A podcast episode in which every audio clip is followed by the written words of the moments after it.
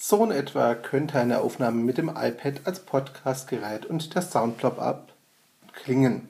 Das iPad liegt jetzt ungefähr 30 bis 40 cm von mir entfernt auf dem Tisch.